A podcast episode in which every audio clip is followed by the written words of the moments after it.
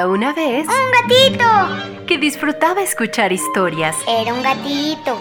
que le leyeran cuentos. Es un gatito. Él amaba todo lo que hiciera volar su imaginación. Sí, es un gatito. Así es, me refiero a un gato, pero no uno cualquiera. Bienvenidos a los cuentos de Sakuchan.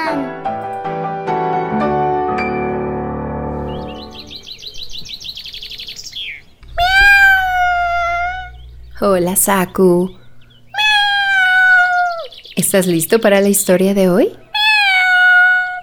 Te quiero contar, antes de empezar con la historia, de un personaje muy interesante. Me refiero a Horacio Silvestre Quiroga Forteza, un cuentista, dramaturgo y poeta uruguayo. Fue uno de los maestros del cuento latinoamericano de prosa vívida, naturalista y modernista. Y te de decir que sus relatos, pues la mayoría de veces hablan de la naturaleza bajo rasgos temibles y horrorosos, como si fuera enemiga de las circunstancias del ser humano. Es de ahí que sacó un libro que se llama Cuentos de la Selva en 1918. Y justo hoy voy a platicarte de este cuento infantil que se llama Las medias de los flamencos es de este genial personaje Horacio Quiroga, que bien podríamos decir que es una leyenda y que explica por qué los flamencos tienen las patas coloradas y metidas siempre en el agua. Es un cuento infantil divertido y maravilloso que nos va a explicar las terribles consecuencias de la envidia y la mala idea que es intentar ser como los demás en lugar de ser uno mismo. Así es que prepárate. El cuento de hoy se llama las medias de los flamencos.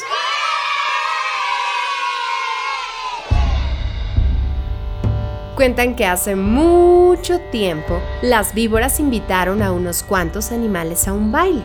Los afortunados en recibir la invitación fueron los sapos, las ranas, los flamencos, los peces y los caimanes yacarés.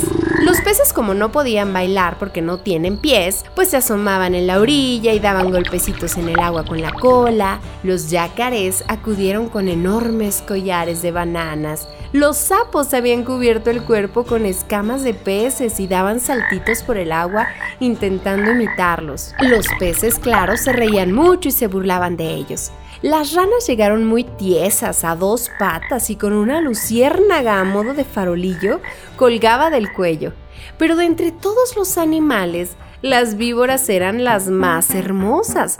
Se habían vestido con trajes de tul, cada una del color de su piel. Las verdes con tul verde, las doradas con un brillante tul del color del oro, pero las más bonitas eran las víboras coral, porque se habían hecho un larguísimo traje con tul de tres colores, colorado, blanco y negro. Y los flamencos, que eran más bien tontos no tenían nada especial porque no se les ocurría qué ponerse hasta que vieron a las víboras de coral y entonces comenzaron a sentir una terrible envidia. Yo quiero ser como la víbora coral. Dijo uno de los flamencos. Todos la admiran. Entonces otro de los flamencos miró sus patas blancas y dijo, ¿Por qué no nos ponemos medias del color de las víboras coral? Así se enamorarán de nosotras. ¡Buena idea! dijo otro. Y allá fueron los flamencos al pueblo a buscar medias rojas, blancas y negras. Llamaron a la tienda, ¿Qué quieren? dijo un hombre, Buscamos medias coloradas, blancas y negras. ¿Están locas? No van a encontrar algo así en todo el país. y los flamencos fueron a otra tienda. Largo de aquí. Solo unos pajarracos tan tontos como ustedes se les ocurriría buscar medias así. dijo otra de los tenderos. Y de todos los lugares echaban a los flamencos, diciendo que estaban rematadamente locos. Hasta que un armadillo que estaba bebiendo en un río escuchó el lamento de los flamencos y les dijo, ¿Cómo es que buscáis esas medias? No las encontraréis en ninguna tienda. Pero yo, yo los puedo ayudar. Mi amiga la lechuza tiene lo que buscan. ¿En serio? Sí, vayan a preguntar, porque seguramente tiene medias de ese color. Y los flamencos, que eran tontos y no se dieron cuenta de que el armadillo en realidad se reía de su ocurrencia, pues fueron derechitas al árbol en donde vivía la lechuza. Medias coloradas, blancas y negras. Mm, claro que sí tengo. Tengo lo que buscan. dijo la lechuza al recibir a los flamencos. Y el ave sacó unas pieles de víbora coral que guardaba de aquellas que había cazado. Pónganse una en cada pata, pero no dejen de bailar ni un instante, o terminarán llorando. Los flamencos, locos de contentos, se pusieron las pieles de las víboras en las patas. Estaban tan felices de poder ser como ellas que no se dieron ni cuenta del peligro que podían correr. Nada más llegar al baile causaron sensación. Todos los animales miraban sus patas, sobre todo las víboras de coral que no podían dejar de mirarlas. Al principio dudosas y luego con mucha curiosidad.